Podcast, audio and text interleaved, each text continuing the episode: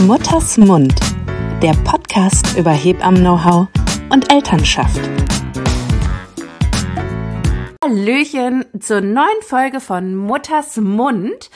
Ich habe einen Gast, den wir bereits schon hatten. Der Fun Fact ist, wir nehmen das alles gerade am gleichen Abend auf. es wird nur zeitversetzt äh, quasi ähm, veröffentlicht. Und ich freue mich sehr, dass ich Benedikt Gottschlich hier wieder ähm, zu Wort kommen lasse. Und zwar zu einem Thema, was er sehr mag. Und zwar die Beckenendlage und die äußere Wendung. Benedikt, für alle, die die andere Folge nicht gehört haben, stell dich doch nochmal vor. ja, sehr gerne. Hallo. Also ähm, ich leite im Augusta Krankenhaus in Bochum die Geburtshilfe, bin quasi der Chef der Geburtshilfe im Augusta Krankenhaus. Und ähm, bin, Stillberater. Bin, bin auch Stillberater tatsächlich, ja. Und Ex Beckenendlagen-Experte vielleicht. Ja. ja.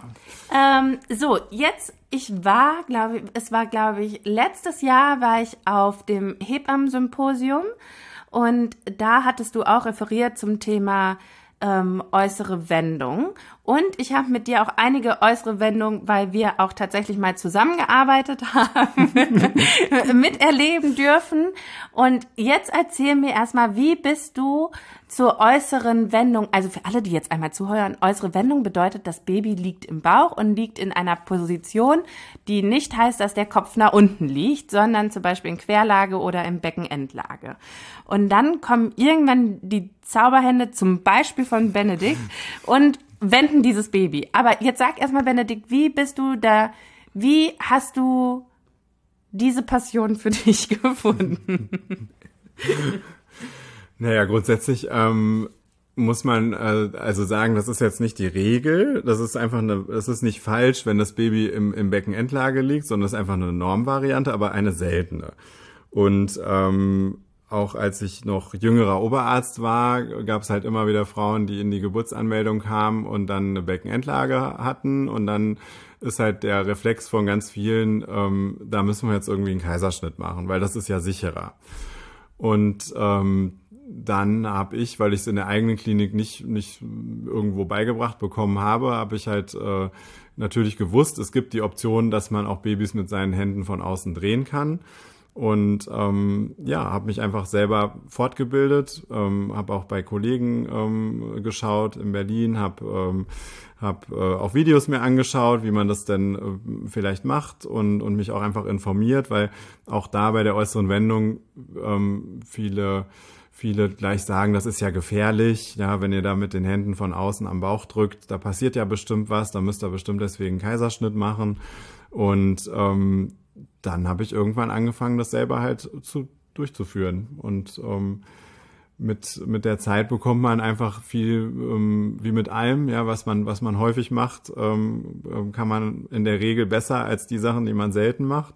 Und mit der Zeit bekommt man dann schon einige, einige Erfahrungen und weiß vielleicht auch schon vorher, also mittlerweile weiß ich recht gut, welches Baby das mit dem Po oder mit den Füßen unten liegt, ähm, lässt sich denn überhaupt drehen und welches, welches Baby ähm, lässt sich vielleicht gar nicht drehen, ja.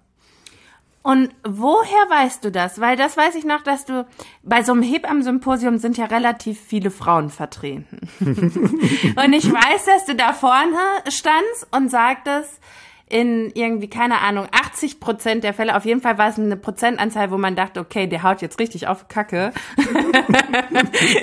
weißt du, ob der Versuch funktioniert und oder nicht? Und das würde mich jetzt mal interessieren. Und, und das meine ich überhaupt nicht abwertend oder so. Ist es für dich ein Erfahrungswert oder ist es irgendwas, wo du sagst, da ist Evidenz mit drin?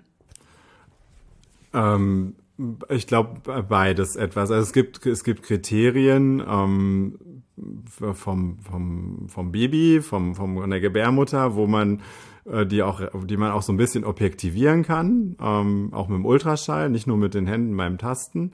Aber es gehört auf jeden Fall immer dazu, dass man erstmal mit den mit den Händen ähm, quasi ähm, den Bauch abtastet. Es gibt diese Leopoldschen Handgriffe, die auch jede Hebamme sehr gut gelernt hat und, und durchführt regelmäßig, die die Ärztin und Ärzte leider in, in vielen Kliniken in der Ausbildung gar nicht mehr so richtig beigebracht bekommen. Da kriegen sie mal direkt den Ultraschall in die Hand gedrückt und ähm, das ist bei mir nicht so. Also bei mir müssen auch alle Assistenzärztinnen bei einer Untersuchung oder im Rahmen der Geburtsanmeldung zunächst mal mit ihren Händen den Bauch abtasten und das Baby erfühlen, weil wir können ganz viel mit unser, unseren Händen fühlen.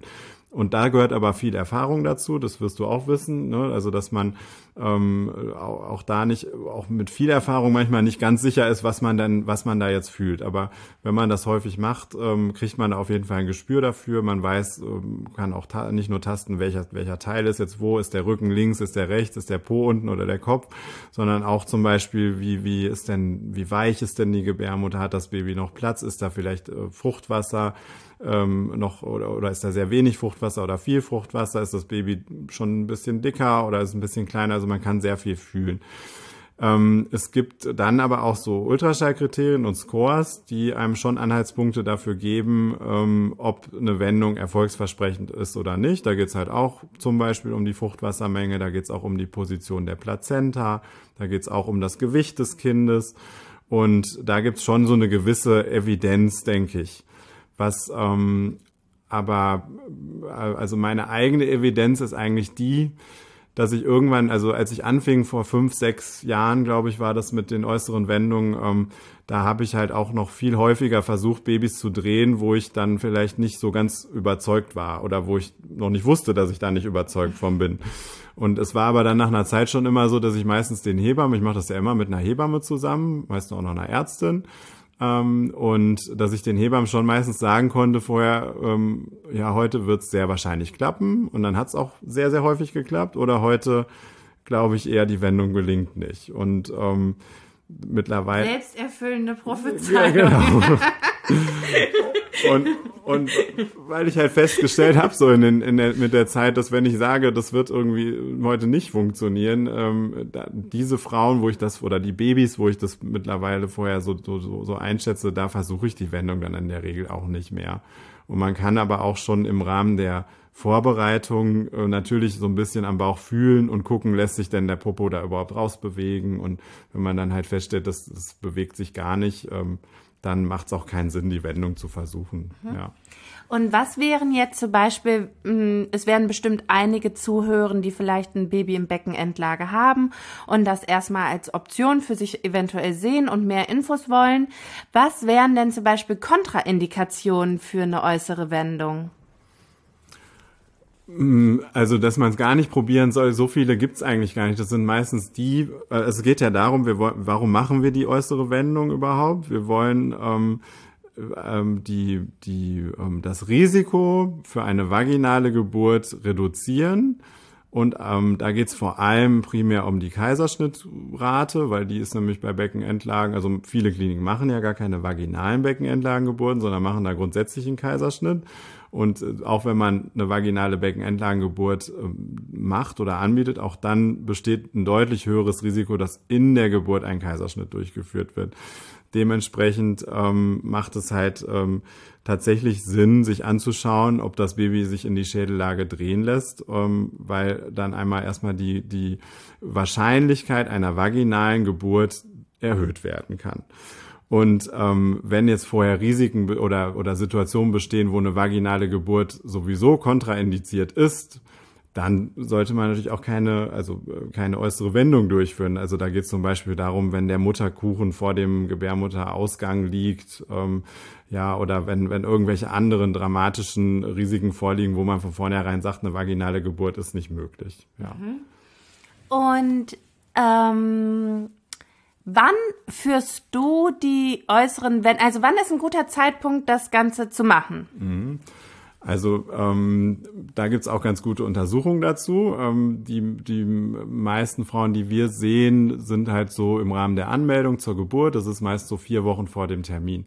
Und es gibt halt ähm, Untersuchungen, da hat man geguckt, wann ist der beste Zeitpunkt für eine äußere Wendung. Und wenn man die Wendung natürlich früher, umso früher man die Wendung durchführt, umso mehr Platz ist da noch und umso wahrscheinlicher ist auch, dass die Wendung gelingt. Aber ist es auch vielleicht dann noch wahrscheinlich, dass das Baby noch so viel Platz hat, dass es sich auch selber wieder zurückdreht. Das ist halt ein Punkt, den man bedenken muss. Der zweite ist auch, wenn das extremst unwahrscheinlich ist, dass durch eine äußere Wendung eine Komplikation eintritt, dass wir wegen der Wendung einen Kaiserschnitt durchführen müssen und das Baby sofort holen müssen. Ähm, nichtsdestotrotz ist es dann doch sinnvoll, dass man die Wendung erst dann macht, wenn das Baby auch schon, sage ich mal, zumindest keine frühe Frühgeburt mehr ist, ja, damit dann, falls doch eine Komplikation eintreten sollte und wir müssen das Baby holen, es auch dann ähm, außerhalb des Bauches schon gut zurechtkommt. Und da ist es so, dass wir bei mir oder dass auch die Empfehlungen in der Regel so sind, dass man nicht vor 36 plus 0, also nicht früher als vier Wochen vor dem Geburtstermin wenden sollte. Ähm, und ich gucke aber dann auch schon individuell, was ist das denn für ein Baby? Weil es gibt manchmal auch Kinder, die drehen sich noch bis zur 38. oder 39. Woche, purzeln die noch immer hin und her im Bauch. Und ähm, wenn die Frau mir sagt, dass sich das erst vor zwei Tagen wieder gedreht hat oder dass die Hebamme gestern gesagt hat, es lag noch andersrum, dann macht es natürlich ähm, auch vielleicht Sinn, noch ein bisschen abzuwarten, ja, weil dann, wenn das Baby sich gerade dreht, dann schaffe ich die Wendung auch ähm, in der Regel immer, ja, und dann ähm, sollte man vielleicht ein bisschen abwarten und gucken, ähm, dass die Wahrscheinlichkeit einer Rückdrehung auch geringer ist. Ja. Mhm. Ich hatte mal einen Fall, das war damals in der Ausbildung noch. Da war eine Frau, die kam morgens früh zum geplanten Kaiserschnitt und äh, wegen Beckenendlage und dann äh, sollte ich noch mal ein CTG schreiben und habe gesagt, dann im OP, ich war eine kleine Hebammenschülerin, ich habe gedacht, jetzt knallen die mir gleich irgendwas vor dem Kopf, wenn ich das sage. Ich sage, äh, ich habe das Gefühl, das Kind liegt nicht mehr im Beckenendlage. Da hat es sich auf dem Weg zum OP gedreht und die Frau ist in ihrem Engelskostüm vom OP-Tisch gehopst und hat gesagt, gut, dann leiten wir jetzt ein. Sehr gut.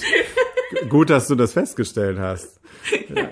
Aber das ist tatsächlich bei uns auch, wenn wir wegen, wegen einer Beckenendlage einen Kaiserschnitt ähm, durchführen, dann ähm, ist es normalerweise so, dass man am Tag davor oder manchmal, also im besten Fall sogar auch am Tag der OP noch mal kurz vorher einmal nachschaut, wie, der, wie das Baby liegt. Ich hatte auch, glaube ich, einen Fall mal, wo wir wo wir einen Kaiserschnitt gemacht haben und dachten, es sollte, also es sollte eigentlich eine Beckenendlage sein, dann war es doch eine Schädellage. Ich hatte das auch einmal, ja. Okay. Jetzt, ist aber lange her. ähm, und jetzt erzähl mal, wie ist der Ablauf dann bei so einer äußeren Wendung? Das ist ja jetzt nicht so, wie wir wahrscheinlich standardgynäkologische Untersuchungen kennen. Hallöchen, Frau Müller, legen Sie sich mal hin, zack, zack. Sondern das bedarf ja ein bisschen mehr Aufwand. Genau, also ähm, wichtig ist immer Aufklärung. Also grundsätzlich ist es so, dass wir in der Regel halt einen Tag vorher uns das an einem anschauen, alles ähm, nochmal gucken, wie liegt das Baby, ähm, geht es dem gut und, und macht Sinn, das Baby zu drehen. Und dann bereiten wir das halt vor, dass man richtig mit so einem Aufklärungsbogen einmal das nochmal ganz in Ruhe durchspricht, wie der Ablauf sein wird. Und ähm, wir klären halt prophylaktisch auch immer über einen Kaiserschnitt auf, ähm, wobei ich gleich sagen muss, wir haben noch, ich habe bei mir in der Klinik noch nie wegen einer äußeren Wendung und ich mache das wirklich, wirklich häufig, mehrmals in der Woche ähm, ähm, noch nie einen Kaiserschnitt machen müssen. Und dann kommen die Frauen am nächsten Tag wieder. Dann gucken wir auch nochmal, wie liegt das Kind, weil es gibt noch so ein paar andere Vorbereitungen. Macht natürlich keinen Sinn, wir machen die ganzen Vorbereitungen, wenn das Baby sich doch noch gedreht hat. und wir machen das im Kreissaal bei uns, ähm, aber nicht in, in einem Geburtsbett, äh, sondern in einem ganz normalen Bett von der Station. Wir schreiben ein CTG vorher, wir schauen halt, dass die Herztöne normal sind. Wir turnen mit den äh, Frauen dann in der Regel auch einmal. Ähm, es gibt ähm, ja so verschiedene Manöver, die man halt auch vorher schon ähm, selber zu Hause ausprobieren kann. Indische Brücke hat vielleicht schon mal jemand gehört oder ähm, das, das Forward Leaning Inversion Manöver von Spinning Babies, das machen wir. es geht im Grunde immer darum, dass man versucht, durch ähm, durch die Schwerkraft, also seinen Körper so zu positionieren. Man muss jetzt keinen Kopfstand machen, aber irgendwo das Becken hochzulagern, so dass die Schwerkraft mithilft, dass der Steiß sich vielleicht von alleine schon so ein bisschen aus dem Becken raus mobilisiert. Und das machen die Hebammen auch immer einmal kurz bevor wir anfangen mit der Wendung dann lege ich oder legen wir immer einen Zugang. Wir geben, ähm, wenn gewünscht, ein, ein, ein, äh, Schmerzmittel einmal, auch intravenös. Das ist nicht unbedingt notwendig, aber mancher von, von oder manche sind halt am Bauch auch empfindlich. Ne? Deswegen ähm, auch das teste ich den Tag vorher oder, oder vorher schon mit euch, dass ich halt schon ein bisschen mal am Bauch drücke, weil wenn ihr dann bei kleinem Druck schon sagt, aua, aua, aua und, und, und das, das geht nicht, dann macht es auch keinen Sinn, dann die Wendung durchzuführen. In der Regel ist das zwar sehr sanft, aber jeder hat auch am Bauch ein anderes Empfinden und manche mögen das nicht, so am Bauch angefasst zu werden. Genau, und ähm, dann äh, lassen wir in der Regel auch ein wehenhemmendes Medikament laufen das macht die Gebärmutter einfach noch weicher. Ja, dann kann man das Baby noch besser ertasten. Ja, und dann äh, geht es sehr häufig sehr sanft und sehr, äh, sehr schnell. Also wenn die Babys sich leicht in Bewegung setzen lassen, dann dauert so eine äußere Wendung manchmal wirklich nur eine, eine halbe Minute, eine Minute. Wir haben aber auch ein paar Babys dabei, die sind ein bisschen sturer und die brauchen ein bisschen mehr Druck. Und ähm, dann gibt's auch mal Wendungen, wo wir vielleicht zwei oder drei Versuche unternehmen. Mhm. Ja. Und hast du dann währenddessen Öl auf den Händen? Ah ja, ja, ja. Genau, das ist immer, ähm, immer schön mit Öl. Also es gehört immer eine Bauchmassage auch dazu als erstes. Und ähm, da haben wir auch verschiedene Düfte, da darf man sich auch was aussuchen. Und ähm, äh, ich habe da auch so meine Favoriten. Also es ist nicht Lavendel. ähm, genau, aber es, genau, ich habe dann Öl an den Händen. Ja. ich habe so ein Lavendeltrauma, um ehrlich zu sein. Immer wenn ich Lavendel rieche, denke ich immer an Gebärwanne irgendwie. Mhm. Das ist wirklich okay. Und wenn dann die ähm, Drehung, die äußere Wendung quasi erfolgreich war, was ist dann? Dann sagst du Ciao, kommen sie zur Geburt. So ungefähr. Wir überwachen aber das Kind noch mal kurz eine kurze Zeit nach. Ich habe ja schon vorhin gesagt, dass, dass es ähm, also, dass Komplikationen wirklich eintreten extrem selten ist, aber trotzdem sollte man das Baby nach der Wendung noch eine Zeit überwachen. Wir machen das in der Regel mittlerweile ambulant, die äußeren Wendungen. Ähm, früher habe ich die Frauen zu Beginn auch, auch aufgenommen, stationär, aber ähm, jetzt machen wir es eigentlich so, dass wir nach der Wendung längeres CTG schreiben, dann nochmal eine kurze Pause machen, am Nachmittag zwei, drei, vier Stunden später nochmal die Herztöne uns anschauen und dann ähm, die, kann man eigentlich nach Hause gehen, ja, genau. Okay, das hört sich ja an, als wäre das auch möglich für Familien, die nicht unmittelbar aus Bochum kommen, sondern von weiter her. Was ist das weiteste, was du je mitbekommen hast wegen der äußeren Wendung? Ähm, also die weiteste äh, Entfernung war, glaube ich, ähm, Bayern, irgendwo in der, in der Nähe von, von also München oder Nürnberg. Ich weiß nicht mehr ganz genau. Ähm, da hat es leider nicht funktioniert.